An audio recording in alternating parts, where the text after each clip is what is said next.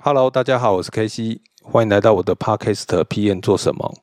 这个节目主要分享我的工作与生活，以及专案管理的点点滴滴。我也会邀请我周围的朋友与同事一起来聊聊彼此的生涯规划与职场经验，希望你会喜欢。感谢您的收听，期待您的订阅、分享与评论。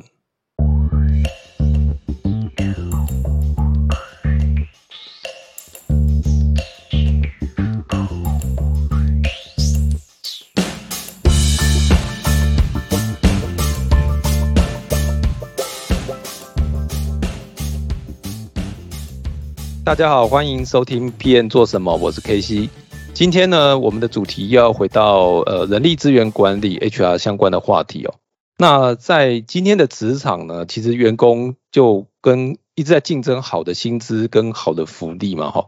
那对公司而言，公司也是希望能够持续把好的员工留下来，因为你要去重找员工，其实是要花时间，也要多花钱的，也有额外的成本。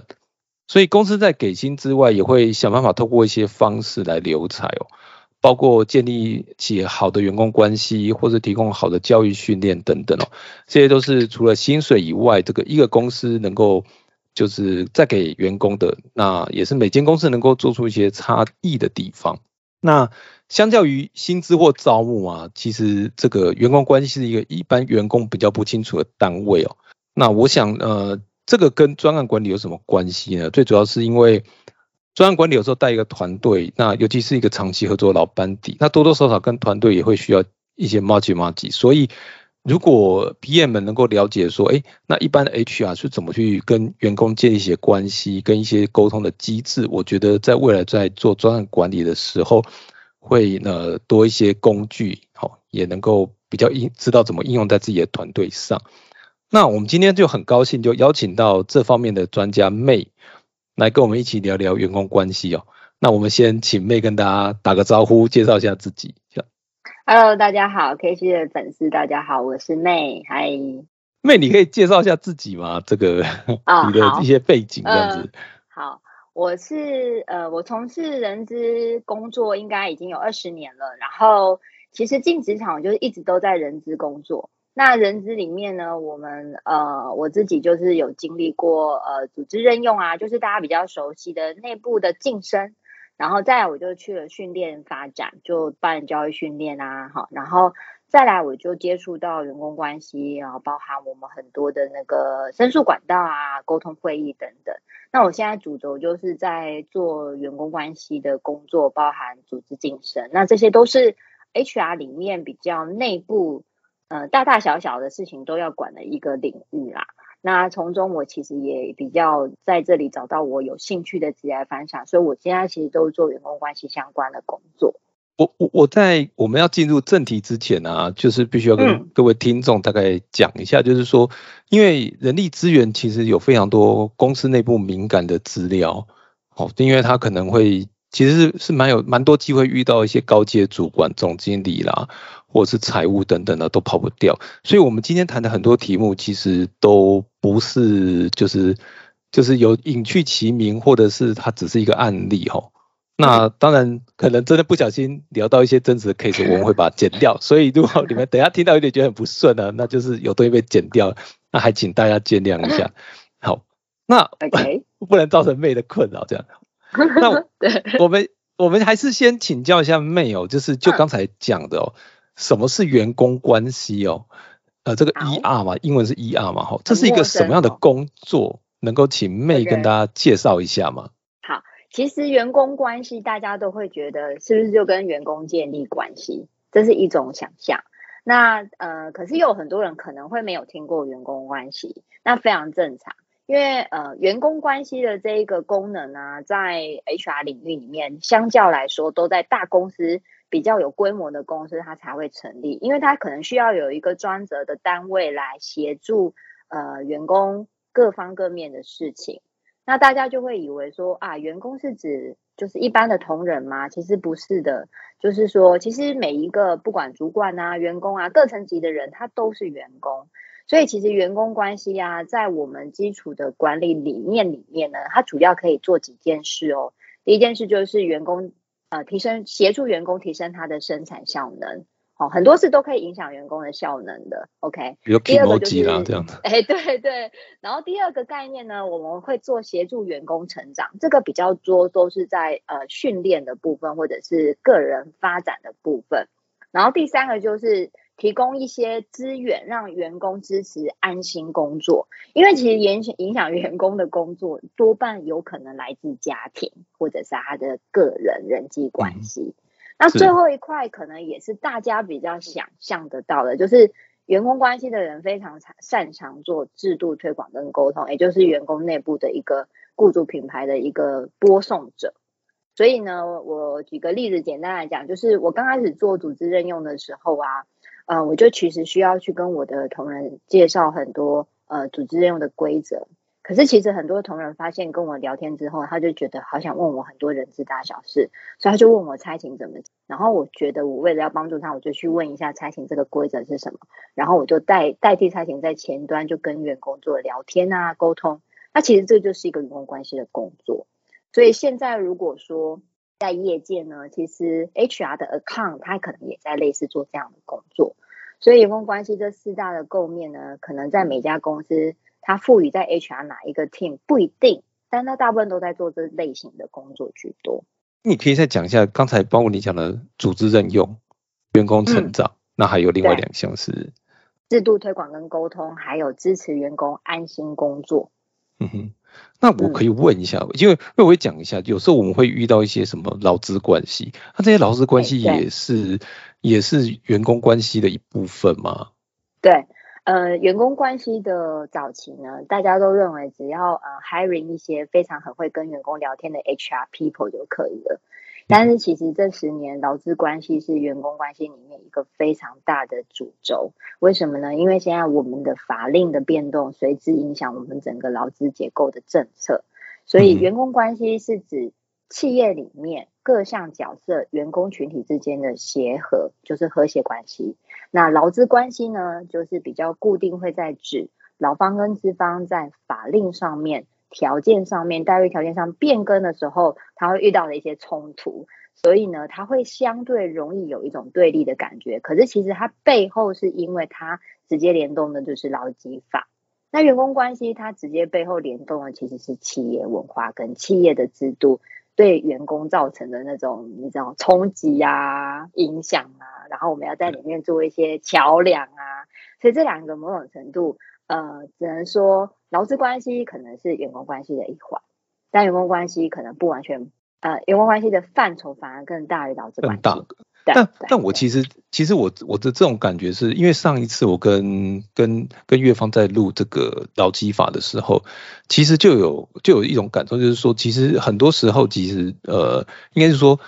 公司看公司的员工看 HR，其实会会会有时候会觉得说 HR 为什么这样做，但是很多时候嗯。其实 HR 是就是老板，就是比如说这个对。公司它的这个核心核心老就是，比如董事长，甚至还更早之前就创办人，他的这个意识的延伸，所以它其实是一个，它并不是单单是 HR 就可以做出一堆很多决定，比如说要不要用这个人，加多少薪水等等，对，所以看起来来是一个非常怎么讲，就是一个很特别的一个单位。然后在第二位的确啦，对，嗯第二个就是我那天也听到有人就说，其实这个其实你在网络上最容易查到被人家干掉的职位就两个，一个就是 HR，另外一个就专案经理。就这两个角色 通常都是在职这个职场里头扮演黑是苦主就对了，对，就是扮演那种怎么讲呢？这就叫怎么讲？这就是就是就是就是反派的角色，就是说啊，这个为什么我会加班呢？这 HR 不给加班费，然后的这个专案经理熬我，那或者是说为什么今天工作薪水这么低呢？HR 不愿意加，但是你你有时候知道，就是说，就是就是你知道，就是说我老婆也是 HR 嘛，有时候她在那边调薪，我也在旁边弄，她你就可以知道说，她其实有时候因为 HR 就是面临这个人力的竞争，她有时候真的会希望能够多加点钱来把人留下来，可是你就知道说，就是公司有时候有营运好跟营运坏嘛，有时候公司有他自己的限制跟制度嘛，对对吗？他给的这一块那一块就少，所以他其实对是很难自己做决定的，有时候反而是老板才能拍板。对呀、没错啊。其实你讲的都是很真实的画面，对但是，但我想就是说，其实我就会会想要做这个这个这一这个主题，其实就是因为就是很想让这一块让大家打开来，让大家看看，其实每个角色跟每个职位其实都有他自己的甘苦谈嘛。好，这题目其实有点大。我我们先收敛到这个员工关系这个，你可以对大概讲一下，就是说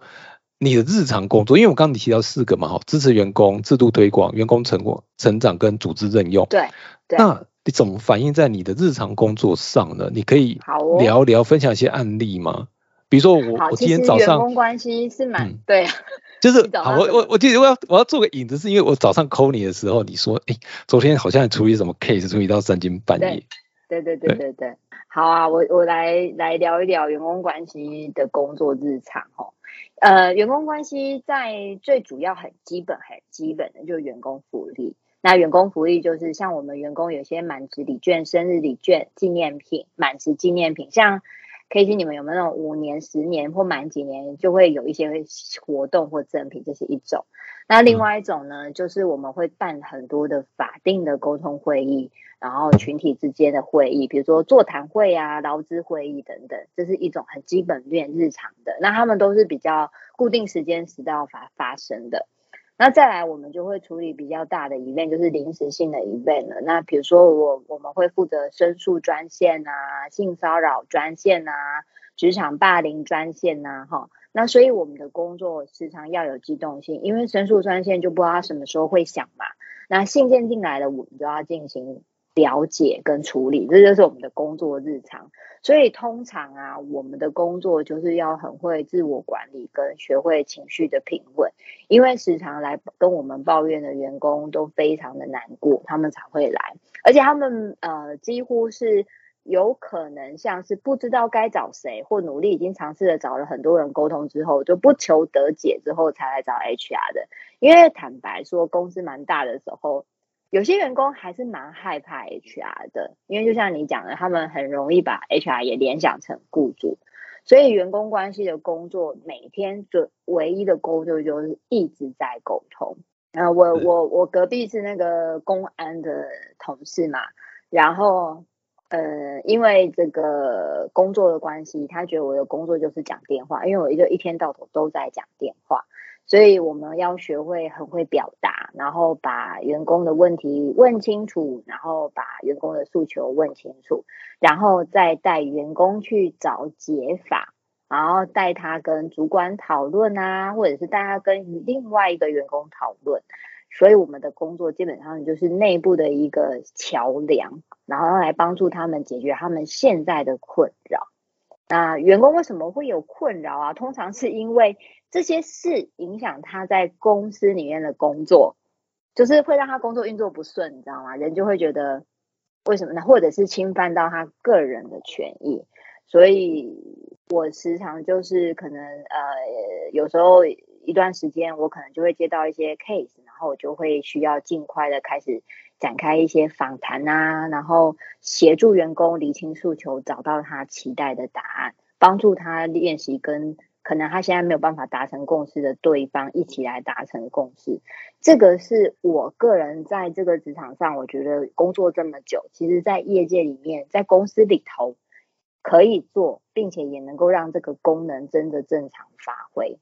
但是还有一种状况，就是我我有听过你之前的 p o c a s t 就是。呃，比如说我们发现员工偷东西嘛，对吧？嗯，那如果员工在公司偷东西，基本上我们一定要明定相关的法规，只要员工有违反国家法令，一律当下开除。那这个展现的就是企业文化，但我们要依照整个程序来作业，以免触犯劳资争议。也就是说，一定要告诉他为什么，再来告诉他结果，再就送他离开。所以，我们有一段有我们常常有时候扮演的角色，今天是保姆，明天是护士，后天是警察。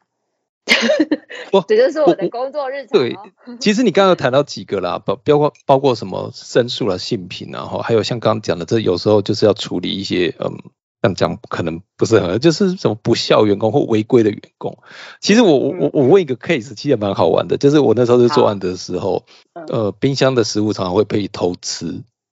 哦，这个每家然后然后有一次真的就有人逮到那个偷吃东西的人了，结果那个人被勒掉了，他超不高兴的，他觉得公司在找他麻烦。可是，可是这这就这种就是说你不尴尬，别人就是别人尴尬的时候。可是你知道，但我问你，这个他不是偷公司的，他说我没偷你的金金元，也没偷你的文件，我不知道是谁的，我以为是我的，可是人家就说你偷吃了很多次，你知道这个怎么办？就有人真的会做这种奇怪的事情，这个这个这个我你们应该也会有注意类似这种。有有有有有，我们偷窃的行为就从冰箱开始，因为他最好偷就是先去偷冰箱的东西啊。哦，我我我我之前听到的例子，集集合大成啊，因为我们常常也要问问别人怎么做嘛。那呃，你如果说站在员工关系的立场，在这件事情上啊，就要看是谁来跟我说，然后还有我能调动多少资源做这件事，所以员工关系要跟公司各单位都非常熟。比如说，好，如果我们劳方代表代表一个同仁来跟我说他的水梨 在冰箱被偷了，我就会先问说，呃，有没有照片，有没有录影器啊，等等的。那万一好都没有，因为现在蛮多地方都开始不一定会装监视器嘛，因为每个地方都装监视器也会牵涉到员工的隐私，对，所以呢，呃，总务就会我就会提醒总务，你们要做一些规范。就是说，公共场合被偷东西，这是一个很正常的行为，很正常发生的状态啦。但是它的几率高低，有时候是一个 pattern，就是你会发现最近有有一种频率拉高的状况。那频率拉高的状况呢，空港总务他就会去做一些宣导，我就会要求他做宣导。但是我还是没有解决那个员工被偷的愤慨嘛。那其实我们公司协同单位啊，也蛮有趣的啦。就是有时候呢，大家是要互相合作。就是说，你可能都要先让同仁知道，其实，在冰箱冰东西是不是有可能就会不见，因为冰箱没有上锁嘛，这是一个一个概念。然后第二个啊，有员工就跟我说：“哎，我跟你说，抽屉的这个钱被偷走了。”然后，呃，我的我的员工关系的同事就会问他原因，但我就会问他说：“哎，那为什么会把钱放在没有上锁的地方？”然后他就会觉得：“哦，对哈。”那我就会说，那可是没有关系，因为被偷这件事事实。那能不能告诉我是什么时候被偷的？然后我可以去看看有没有可能帮助你找找到一些监视器啊等等，或者是你有担心是可能因为什么事情有人针对性的人来对你做什么事，所以你觉得那个东西可能是谁偷的？你的担心是被钱被偷了，还是你最近有一些跟员工之间的不愉快吗？还是怎么了？因为我们好像在做侦探，哦，真的，我很常做侦探哦。因为啊，我的经验是啊，其实员工来找 HR 通常不会单独只有一件事，哎，嗯，了解。但是如果我这样子争完之后啊，他说哦没有啦，其实我就那个钱不见了，我也有跟我主管说，主管就叫我们大家一定要哎怎么样怎么样，我们其实都有做，我就说哦这样子啊，哦这样可以。就是员工关系的 HR 有自己的风格。那因为毕竟我有一点资深，我的风格就是想方设法研究一下，你到底还有没有可能有其他的可能造就这个原因？因为我们真心没有办法帮他找到那个小头脑。我我跟他们听起来，对你说你说嘿，哎，但是我可以有一些资源来协助他，他在呃呃物品失窃之后，他期待公司能协助他什么，然后呢，他就会说一些建议。比如说，我觉得我们那个冰箱啊，应该要求同仁放东西的时候贴名字，然后我就会说，哦，这是个好建议。然后我们就会把他们的建议呢，经过刚刚那个半侦查、半访谈的状态，留下一个这个就是说一个讯息，然后我们就会把它带回给总务单位做改善。因为只要一个地方有一些呃不不安全的行为。它长期会累积那个地方更不安全的秩序。我们需要透过一些小事情的 PDCA，让整个环境它是有个正向的流动，然后尽可能的让员工呢越早发现问题，越早来告诉公司。因为其实有你有感觉身边有小偷的那个感受还是非常不好的，还是非常不好的。所以这个就是我觉得蛮重要的事情。我这里其实刚才这有个感受，其实就是，诶，上次谈劳基法也有聊到，就是说，就是很多时候其实 HR 的角度其实会跟政府很类似，就是说他没有办法主动帮你去街上抓小偷，但是他能做就是你来告的时候呢，我赶快事后去帮你处理，然后我可能不管有没有抓到，那有状况了，我就是跟你一起，哎。大家也想想看要怎么解决这个问题。哦，嗯，actually 是我的经验是这样的哈，因为其实，在早期监视器还蛮多地方都会设置的时候，呃，坦白说，原只要有这样的资源，HR 也是还是希望可以把一些偷窃的行为脏到的。因为一家公司有偷窃的行为，他今天偷水果，难不成他明天要偷 w i f 或者偷我们的电脑啊，或者是偷我们任何有家的财产？这个是一种文化的展现嘛？但是因为现在就是这个环境的允许下，可能有很多地方他根本就没有办法有人有有证据，那你没有证据，你没有办法去管理他嘛？所以像你那个偷一次他就被的就被请走，这个是很正常的，因为。没有人能够证明第二次、第三次，对，那他只能用处罚的方法来遏止这个行为，所以现在就会比较像，呃，协助他，然后呢有行为可能就要处罚，然后来维运那个风气。但是如果真的有机会可以抓到，或者是有证据可以证明这件事情是违法的，偷窃是违法的嘛，我们就会直接开除移送法办了。还是会做啦，对。我我想到另外一个题目，好像也很，我我不知道这能不能比，就是性平议题。性平议题应该也包含性骚扰这些都在里头。我现在好像，对，现在好像已经不太用性骚扰，用性平这个题目，因为有时候言辞上或者是呃，可能女生对女生或男生对男生，不是男女之间的，都是会有类似的题目。这好像也是应该也是你们常常会遇到的题目哦。对对对对对。那那那我觉得这个性平议题好像又有在衍生出去，变成就是 DNI 啊，就是 diversity 跟 inclusion 的题目。就是说我我我我这个举例啊，这这每个人可能对不起信仰点不同，就是说呃，比如说同性恋或者是变性人等等。那像外商就很 care 这个，就是我们公司每天都在宣导这个题目，就是你要包容别人，然后然后你要你你你，就是我觉得这好像是类似的题目，就是。他其实他从以前的，就是说，哎，你不可以对下属毛手毛脚，然后慢慢开始已经不是这个题目，甚至您就是男生对男生、女生对女生之间都要尊重，然后甚至你要能够容忍别人，就说那明明他是个男生，他就是要穿裙子来，你是不能够，你也不能就是就法律而言，或是就是就这个社会气氛而言，是不你也不能够去对他做一些奇怪的指责或者是批评，或是类似像这样子。对对。对，那你可以聊一聊这一块吗？就是你就你自己的经验呢？嗯，我觉得性，你刚刚讲的那个里面，我抽两个来讲啊，一个就是性别多元这件事情，是，或者是说性别多元化这个，其实呃，以公司来说，如果你有一些福利制度是在做那个生育补助或者是结婚补助的话。嗯，不排除如果我们去问一下，有些 HR 一定已经开始收到了同性结婚登记的申请来做。对对对。那这个就会是公司非常棒的一个多元象征。倒不是说他来登记，是他愿意出现来登记，就是这个意愿是很棒的。然后呢，我们在做这整个事情的时候都不会有任何的查核，因为我们不我们不歧视任何的状态。那我觉得这个是我觉得做 HR 的可以去观察。如果我们呃可能可能知道我们公司也有这样的人员了，那他们会不会愿意让大家分享他们的的的喜悦？这个是有一个我觉得像蛮蛮蛮好的点啊。那其实谈或不谈都可能会造就歧视，所以我们平常不一定谈的，我们就未必谈。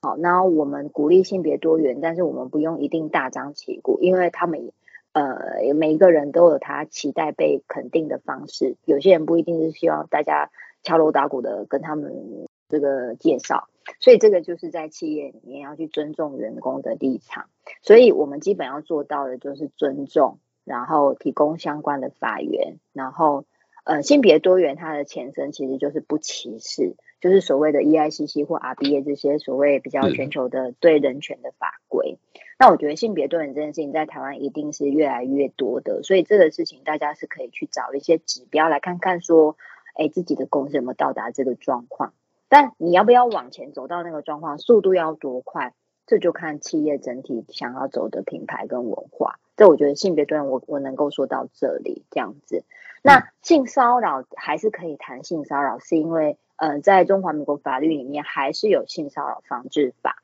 那它只是母法。那它再延伸到教育，再延伸到呃工作教育场所跟工作场所，另外有两个执法，这两个执法其中一个就是你刚刚讲的性平工作法，然后这个性平工作法它在定义的就是在职场里面的人跟人之间的关系。好，那呃性骚扰它它主要它是归咎在不法又。因为治安法的关系，它又归咎在治安法里面所谓不法侵害四大样态里面的其中一种。那你说不法侵害什么呢？不法侵害可能大家比较不熟，但职场霸凌大家就比较熟。那所以治安法它就有规范职场霸凌，它会联动职灾。然后呢，其中一种霸凌行为就是性骚扰。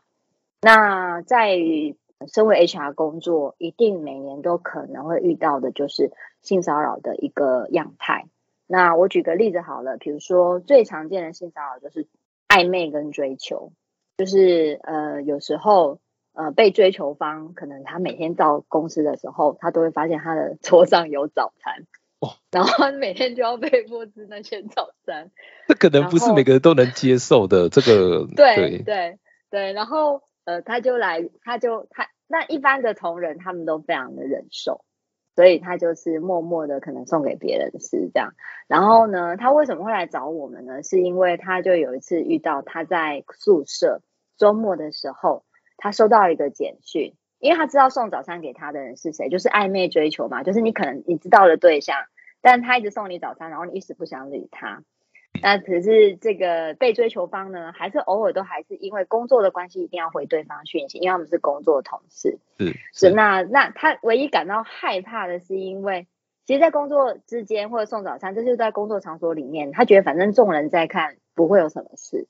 是因为有一次他在宿舍收到简讯说，你今天穿着，你刚刚出门买中餐的时候，你穿着蓝色的外套很美，然后他就吓歪了。那他就来通知我们了，OK？那他也不是真的丢那个申诉信箱啦，他就是噔噔噔跑到 HR 里面找一个他真的很信赖的人，他就偷偷的跟那个人讲，讲完之后，那个人就说：“我觉得你应该告诉我们那个申诉管道的主管，请他来帮忙这样子。”然后呢，我就就接到了这样的案子，然后呢，我就教他几个方法，这也是我从一个警察先生那里学到的哈，如何。因为他们呃，警察管的叫不叫性骚扰了？性骚扰在系在呃警察法里面呢，是五大样态的最第第一层就是性骚扰，第五层你知道什么吗？就是性侵犯。所以他们警察处理的是更严格、更更更夸张的这种性侵犯行为嘛。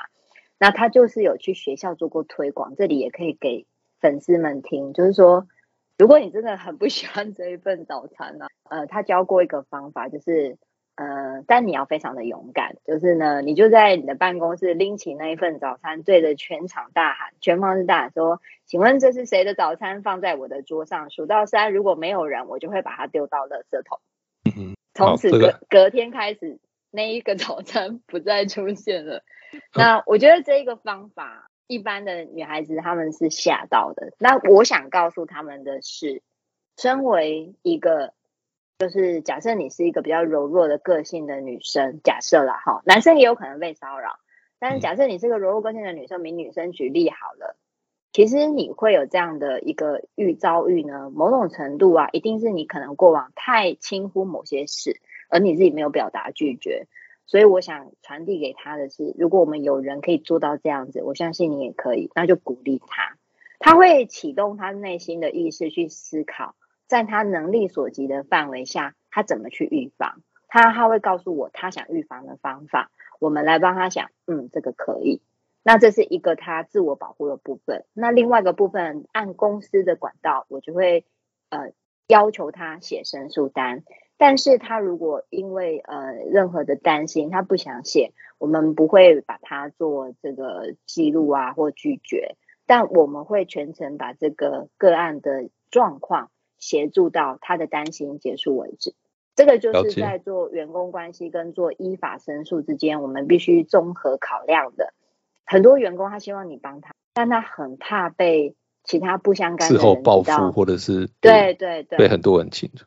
对，所以信访多的时候都是由 HR 收集完证据之后，然后由我自己主动去跟主管或对方说的。因为坦白说，我觉得。虽然能够依法做到，就是他们的申诉的文件啊去做沟通访查，但某种程度我们要顾虑的是这个 员工的身心安全啦。那第二个就是他的意愿，所以性骚扰的部分其实让我也觉得，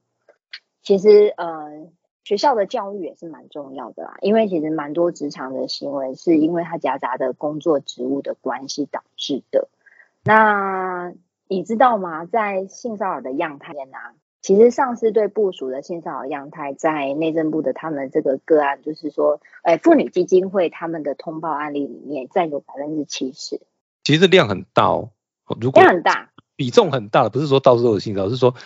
就是这种，就是占的占比算蛮大，七成算大。对，所以其实，在职场里面，如果你不懂这方面的法令啊，会非常吃亏。所以。嗯，我觉得每一个人都要学会懂法。然后，如果我们真的遇到蛮多奇怪的行为的时候，我们就我们唯一的方法就是通报，或者是跟对方明确的依法令的沟通，告诉他你现在因为这样子，你可能触犯什么，请你不要再做，或者是透由别人来告诉他。其实任何的方法现在都有的。我我我问一个题目，其实这样就是说，因为我们都在算是科技产业好了。这个男生的男女比例其实都大部分都很悬殊，尤其是在工程单位哦，工程单位啊，软体开发单位，男生都比较多嘛。嗯，对，你知道男生聚在一起就会讲乐色话嘛，哈，就 就是有时候会讲一些对乱七八糟话。其实很多男生是没有恶意，但是他们，但是乐色话其实就是在这种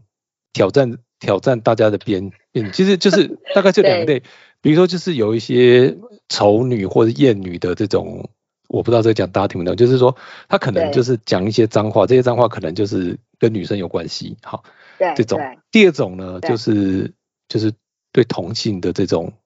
这种用这种，当然他不是有恶意，可是有的人就是不是很敏感，就会讲这种。但这种东西一开始可能还有，可是可是如果有的人，比如说这里头有个是女生，她可能会觉得被针对。对对，好，那她这可能就会高，对，那她这种申诉，你们会去怎么去去去宣导这种类似像一些性平，或者是这种这种多元的这种题目呢？OK，其实，在公司里面训练里面呢，他们在公司一旦一个人进到公司里面，基础必须呢一定是性骚扰防治的宣导。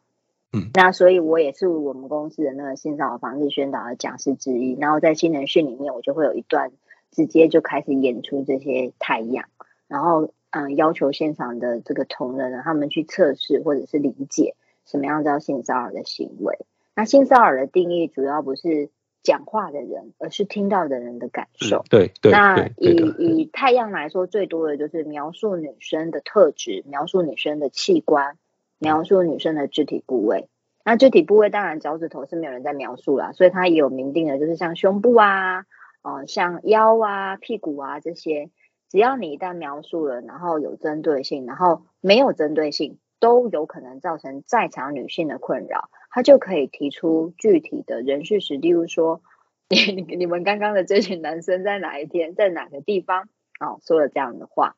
那因为他是一个说话的这个程度，可能他的财阀就是那些人可能真的要来呃补训啊，或者是道歉啊，或者是。呃，可能有一些公司里面的警告啊，等等，对之类的，只要有起案，就一定会有这样的处决。但是呢，这个也也要看起案的这个同仁啊，就是这个受害者，他他自己感受到不不舒服的人，他自己的感受，因为这是个职场，它是有相对关系的，他们都非常的害怕，所以我们也很鼓励同仁，就是说，其实现在还蛮值得，就是告诉同仁说，万一你真的觉得。你这样的行为去告他或申诉他，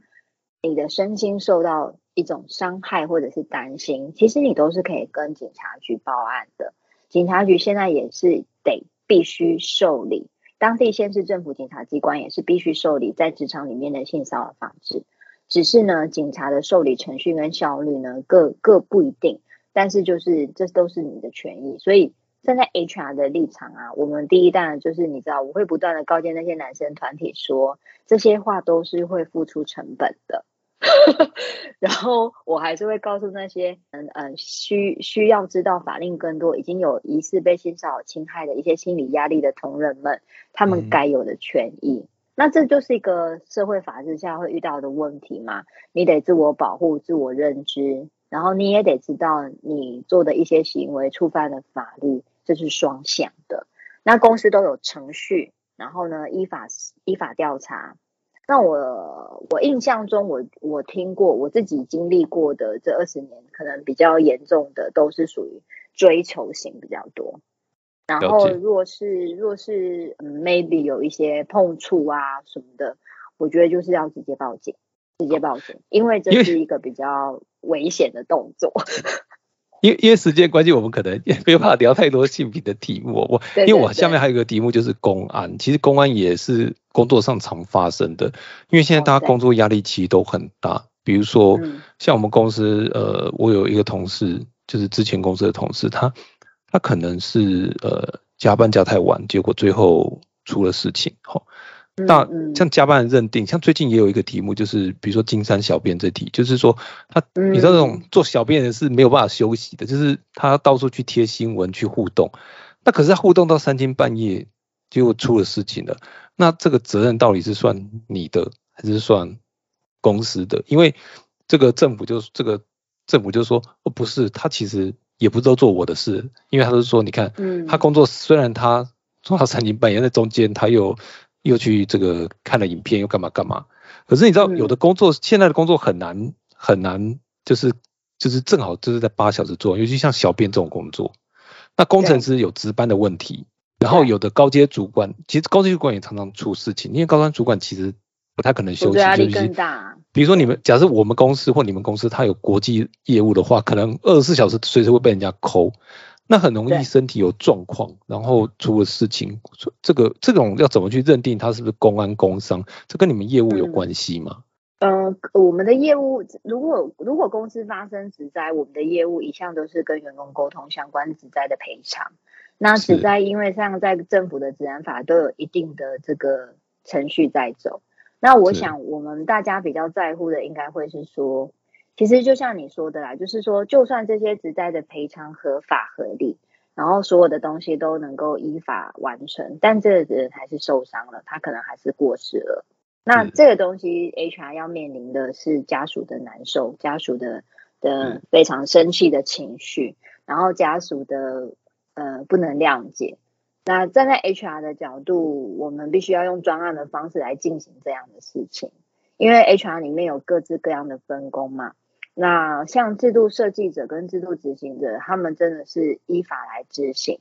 那站在员工关系的角度，我们比较站在要在家属的角度去问他们，他们现在需要什么帮忙，然后我们要不断不断的密集的把他们需要的帮忙带回公司。法理之外，不外乎人情。那像各家公司都有他们自己的类似的一些呃嗯捐助的一些规定或者是社团，那可以在公司里面启动相关的援助方式来协助照护员工。像我们我们比较常有的状态是，我们的员工无论任何的原因，他可能呃真的生病过世了，那么他的小孩可能都还很小。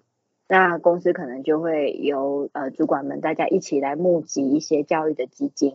然后呢建立一个制度，让呃小孩子可能有一些帮助。员工关系在这件事情的角度上比较适合尽量考量在员工的需呃家属的需求，然后协助他们向公司表达。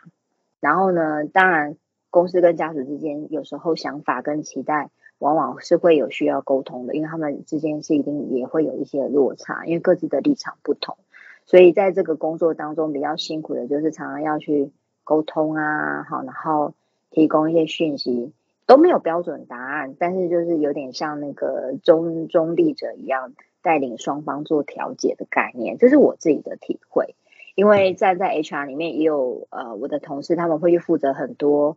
呃，依规定该做的事，可是他们可能只能做到 A 呀，但是可能家属想要 B、C、D，这是一个很常见的样态，在各个业界。那这个可能会像呃，你之前有跟我聊到，就是说工作跟生活这件事情。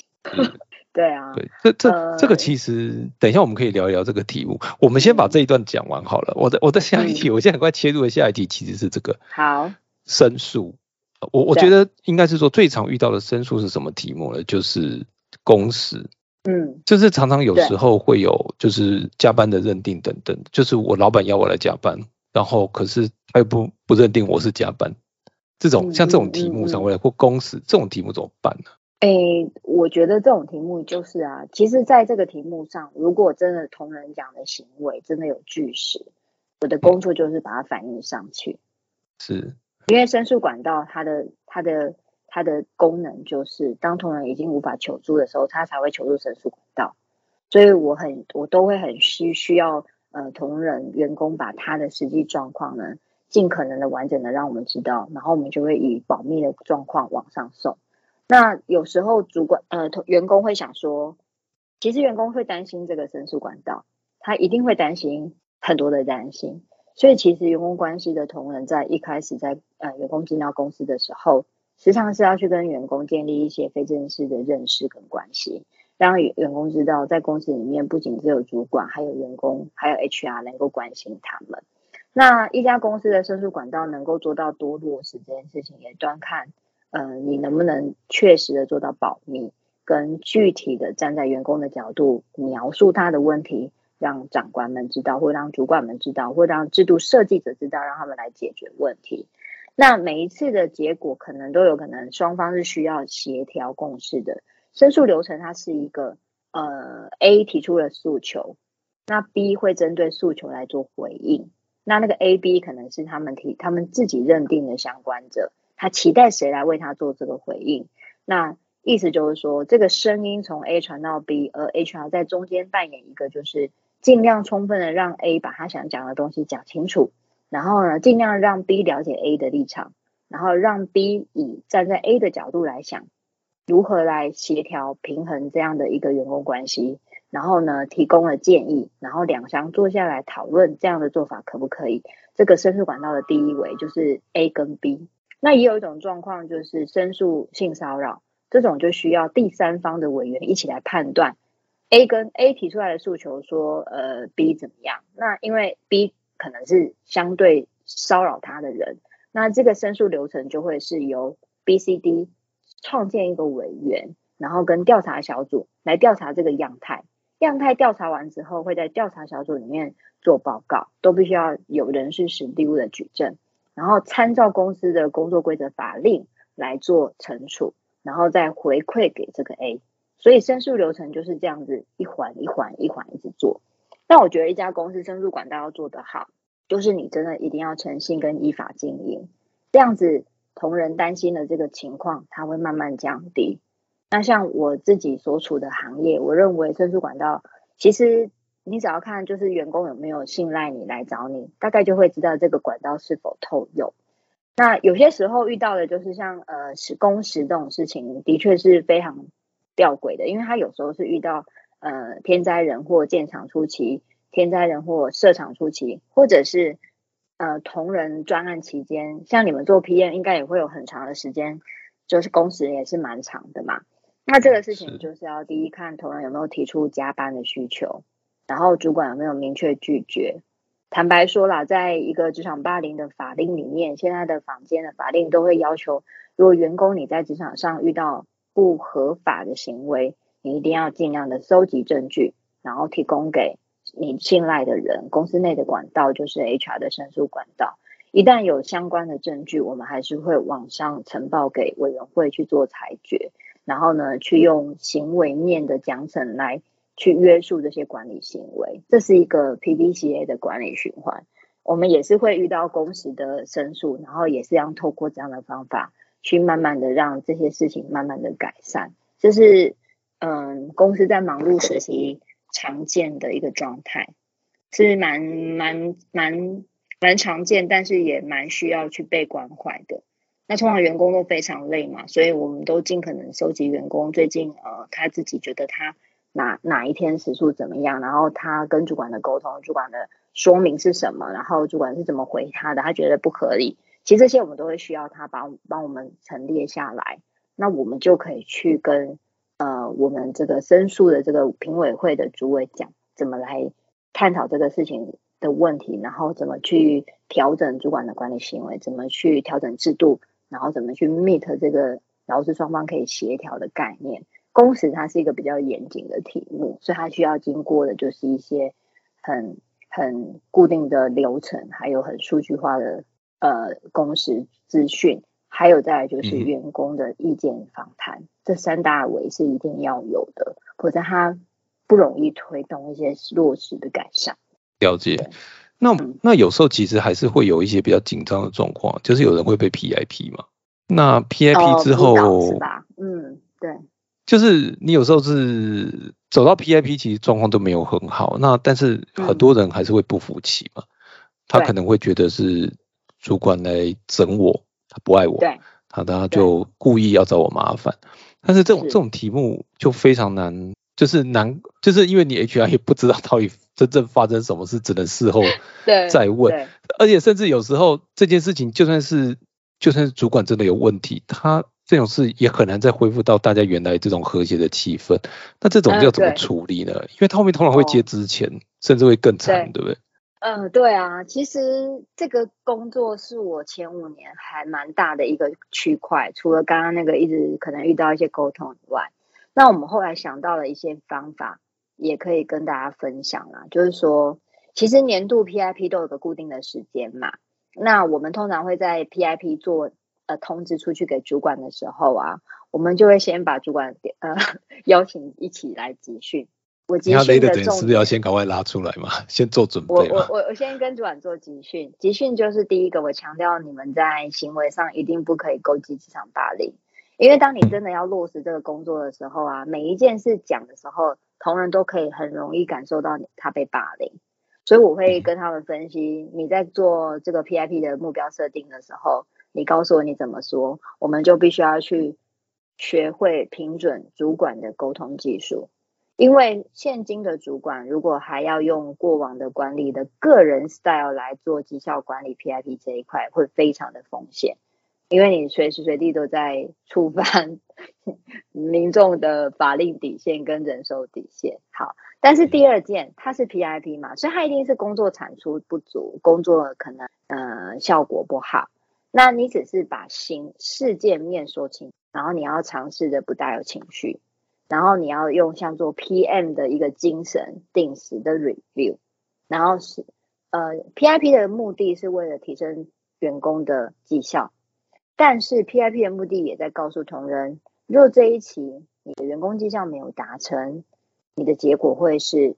no pass，no pass 你就是会有两个选项。一个是离职，一个是之前辞退。那么呢，各自的法令 HR 就会相应的有人来给你协助。我现在做 PIP，那你努力提升，我会给他们一个这样行前的训练。因为呢，我们的确也就是在之前就常遇到你讲的这些个案，那就发现说，你等到那个时候再去整理的时候，已经来不及，因为通通都变申诉案啊、骚扰案啊，嗯呃有的没的案子了，所以我们就往前推。那这种这这几年，我在发现啊，其实像很多油厂大厂，大家在做 PIP 啊，只要是真的是希望就是说可以做到完善的话，一般他们都会定定期的做训练，然后 PIP 的长度大概都会是三到六个月，透过时间长的沟通来评准这个彼此的差异。那针对性这个是会可能有的哦，所以呢，申诉管道这时候就可以进来了。我尝试遇到有同仁申诉他被 PIP 的时候被霸凌，那么他会举证，那我刚好就有机会可以参与这个 PIP，然后呢，我就会直接要求我要参与这个 PIP 做到结束。第一，我在保障员工的感受；第二，我在确保到底这个霸凌是否成立，我可以进去观察；第三，我可以把他们拉回 PIP 的精神。那各家公司能不能做到这样子，其实是端看 HR 制度前端做的落不落实。如果我们有一个 HR 的系统，他把 PIP 的这个框架都列好，那我发现是比较好的，因为员工就上去填，然后主管就会去沟通。在理论上，他们的 PIP 的 confidence 就是 evidence 是非常的清楚的。那最后就是 K C 你讲的那个情绪面的问题。那情绪面的问题呢，我没有办法影响员工怎么想，可是我的工作就是要去影响主管你怎么说。如果你有针对性，你也别能怪同仁说同仁觉得你有针对性。有时候我常跟主管讲一句话，说你这样讲我都觉得有针对性了。然后他就说不能这样讲吗？我就说嗯，你可以这样讲啊，但是你你可以你可以先思考一下，你这样讲会有的风险是一，就是没有这样讲风险言二，言者无意，但听者有心啊，而且在这种状况很容易就会引起那些怒火。对，所以如果有在听这个 podcast 的，然后如果你是一个主管的，或者是你是一个 leader，其实你要去读读职场霸凌相关的法令，你要懂法之后，你或许会比较清楚。其实，嗯，可能，呃，我们都可能在职场已经是六年级段了啦。但是，其实不同的世代，他对于讯息的解读，还有他对于事情的价值观完全不同。然后，如果你一直要使用一个过往你自己认为的方案来做这个 PIP，其实不管你技术再好，你都容易涉略到所谓的针对性。这件事情已经是没有办法避免的。所以，嗯，我们现在就是透过这个方法让主管知道，我觉得是会比较快。所以，像有时候啊，我不会跟主管讨论个案，我就跟他介绍职场霸凌法。那我们的主管在业界专专家工作者，大家都非常 smart。其实你只要切中这个主管他的诉求，然后切点清楚，主管就会清楚他应该怎么拿捏。HR 的工作就是让他看见这个时代在转变。环境在改变，法令在改变，这个是员工关系的工作。如果这样做的话，刚刚你讲的那个问题还是可以慢慢慢慢的简化。但是说实在话，就是每年都要一直重复的宣导。哦我我觉得这没有办法，这这因为新人会来，而且我觉得思维会改 变吧。就像你讲的，可能十年前，十年前的这个。大家对这些的理解跟现在是完全不同的，完全不一样的，对，对，而且面临的世代也不同。所以我们刚其实有提，就是在开路前有提到，就是说其实你你要去勒人这件事情，对对对，对，其实也是有差别。就是说，如果你勒的是我我讲的说，比如说他的 level 是比较低的这种这个人，就是钱谈好这些东西，可是大家有时候还是会很不爽，就是觉得我被打了一个叉，所以他有的人可能会会反击。就是可能老板会觉得是在会来闹，可是他其实会认为是要争一口气，他不是为了这个钱，他是觉得他被打了一个叉了，他就是要争，嗯，就是争取这件事情，他不甘心。可是对那些很资深，他可能已经做到很高位的人，他他的他知道这件事情的时候，他他要的可能就不是这样，他就是要一个就是一个面子或怎么，因为他可能下一份工作也是总经理或者是 VP 的角色，所以他会。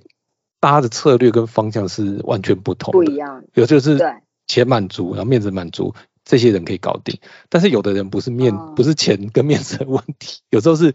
争这一口气，就是就是我老板，我觉得老板偏心，哇，你这个这个这个不是绩效什么可以解决的，他就是觉得你偏心，这个就没完没了。就就是说，如果在最后啊，我们要去处理，呃，就是说辞退的时候，假设我们真的不晓得前面他们发生什么事情嘛，那可能他真的就是属于一个呃，可能刚来的人，然后他非常的生气。其实这时候就是在处理他的情绪，所以我们要先透过处理情绪啊来探讨。因为你你知道吗？身为 HR 哈，我们有时候也真的蛮无奈的，就是说我们也不知道前面发生什么事，然后我们现在去处理了嘛，对吧？因为大家不能处理的时候，就是 HR 去处理。好，如果是这个情境下，我的选择是我一定先站在我要先去关心他的心情出发，因为这样子我的准备度就不会是一个很像 HR 的姐姐一定要来逼你花钱命。对，所以通常我就是会进去问他说，嗯，那你知道我今天的来意吗？这样子。然后，嗯，你知道很有趣的哦，多少百分百不寒而栗，百分百他们就知道，我都还没有说这样。那一般的人他都知道，因为蛮有趣的讯息在组织里面似乎都不曾保密过的，就是有时候呢，你还没出发，哎，好像他的主管已经告诉他等等 HR 会来，因为呢，其实蛮多直属主管对跟员工的感情都蛮好的，他们可能还是会先跟员工照会一下。那我就会先说明我的角色、我的立场，然后我的来意，我一定要先说，哎，因为他会对方对方会非常的，你不说对方会非常敌意啦，对，然后当我说完我的来意之后，我就会先说，但是在进行这个程序之前，站在员工关系的立场，我想先跟您谈一谈，因为我觉得每个人遇到这样的事情都不是非常的，嗯，如果是我，我可能会感到非常的不理解。我不知道你有没有这样的情况，我会透过一些咨询的技巧的方法，先来了解他此时此刻最在乎的是什么，同时我得第二段就回推。在这个此这工作的过程当中，有没有任何不合理的对待？因为你说嘛，他要出一口气，我现在就是需要了解说，有没有可能他愿意相信 HR，告诉 HR 那一口气到底是什么，或者是他真的真的是觉得想要跟 HR 讲一些呃工作的事情。好，如果这些情绪大部分都梳理完之后呢，蛮有趣的，就是都是员工问我说。那我们今天不就是要办那个 之前吗？我就说哦，对啊，只是我不忍心，因为我想说还有没有什么公司内转的方案会跟你说明，或者是是不是你们工作上有什么任何的不愉快，我可以帮忙的。如果真的没办法要走到这一段，我才能够协助你这一段，所以我是在努力这个。然后通常都是同仁催我赶快签名，这就是一种误谈的策略。有一种状况是这样，这个不管是资深的或者是嗯年轻的都有可能发生。那当然就还是会遇到一种就是恶意的进去，他就是脸很臭，然后 拿起笔要来签，然后你问他们什么的时候，他会说我现在不表示意见，我就说好，所以嗯。嗯，我常跟我的同事说啊，如果我今天要进一场这个会议，我前面大概什么维他命啦，就是我要把我自己准备好，好像我要去谈判。对对对对对，这就是一种谈判呐，这是一种谈判呐，所以我就当这是一种谈判，所以我的气势得准备好。那我印象中，我听过我的朋友他有个案例，就是可能呃，你知道有几年金融海啸的时候，通常有时候我们不小心会勒掉那些因为海啸而没有办法。在职的员工可能是公司缩编，可能是景气不好。那我们那时候遇到最夸张的例子就是勒勒业务的时候，业务其实都蛮会讲话的，然后都蛮凶的。然后呢，我我记得他就跟我说，他就是他进去嘛，然后那个业务就越说越大声，越说越大声啊。我记得他就跟我说，他就怎么说，他就说你说这么大声也没有用。然后他说的比那个业务还大声，整个就是部门都听得到。但是如果你能好好说，我们才继续这个会议。如果你不愿意好好说，那我就先回去了。然后就一阵冷静，因为 HR 就说，然后他下一句就说：“我就是来跟你办程序的，你可以语法合理的告诉我到底发生什么事。如果你很不开心，但你大声有情绪是没有用的。”然后我们就开玩笑说，有时候老老师的风格也是可以拿出来用，制止那个会议的离题。所以 HR 在办理辞退的时候。嗯，大概是一个人生的试炼关吧，就是什么事情都会发生，然后你会想办法淬炼自己，超级会谈判的。如果你真的有这么多的一个 case 可以操作的时候，所以那个电影不是有一个那个那个乔治克隆尼演的电影，他就是专门在辞退人的嘛，对他蛮多都是心理因素啦，蛮多都是心理因素加谈判技巧，因为他的策略就是他要完成这个任务嘛。但在公司面关怀还是要有。那我想谈一谈新时代的辞退也是蛮有有趣的，就是新时代的辞退啊，其实压力源非常大。我发现非常多新时代 压力大还是被辞退的压力大？哎，我们彼此都压力很大，你知道吗？因为新时代是我们比较陌生的一个族群，我们以为一个人不在在一一一份工作三到六个月不适任，我们可能会觉得。那他就赶快去找新的工作，对吧？嗯。那我我我这几年也有遇到，就是他不想去找了，他好想在这里，但是他做不到。然后我们我们就在想说，嗯，那你做不到，你又怎么在这里呢？那后来我们就去询问了一些专家，我就发现啊，其实这个世代他们的父母给他们的生活资源非常的优渥，大部分。呃，能够念到这么好的科系，来到科技业，学历都也不会太差。也就是说，他们的 EQ 诶 IQ 也不会太差，所以他们从小到大可能都没有所谓经历过太多的挫折。从小到大呢，也不太会表达，因为他不需要对上表达，他们就非常的自由。但他们到了职场，就发现这里要毕恭毕敬，对上沟通，然后呢，每天有一定要完成的压力，还不能顶累。所以他其实是从开始职场之后，就天天都在挫折中，挫折到我曾经有辞退新人，他跟我说：“我不知道我下一步要怎么办，我不敢告诉我的父母。”然后我已经我已经换了，我我两年可能换了五个工作了，然后就要就要哭了嘛。然后我，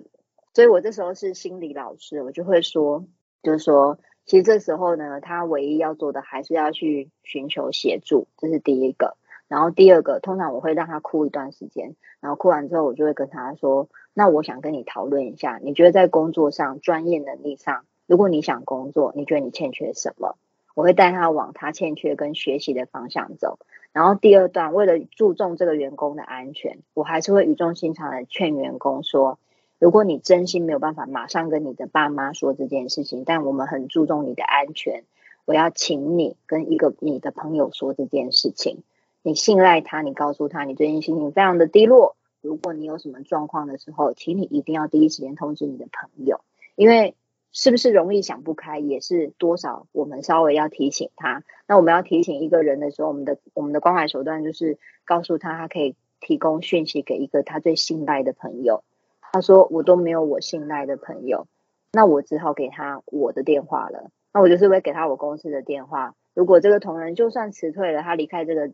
公司，他到下一份工作之前，他还是可以跟我联系。我那时候抓的一个就是生命的安全。那在这二十年里面呢，我还真的有遇到过一个同仁，他是在辞退之后找我的。也就是说，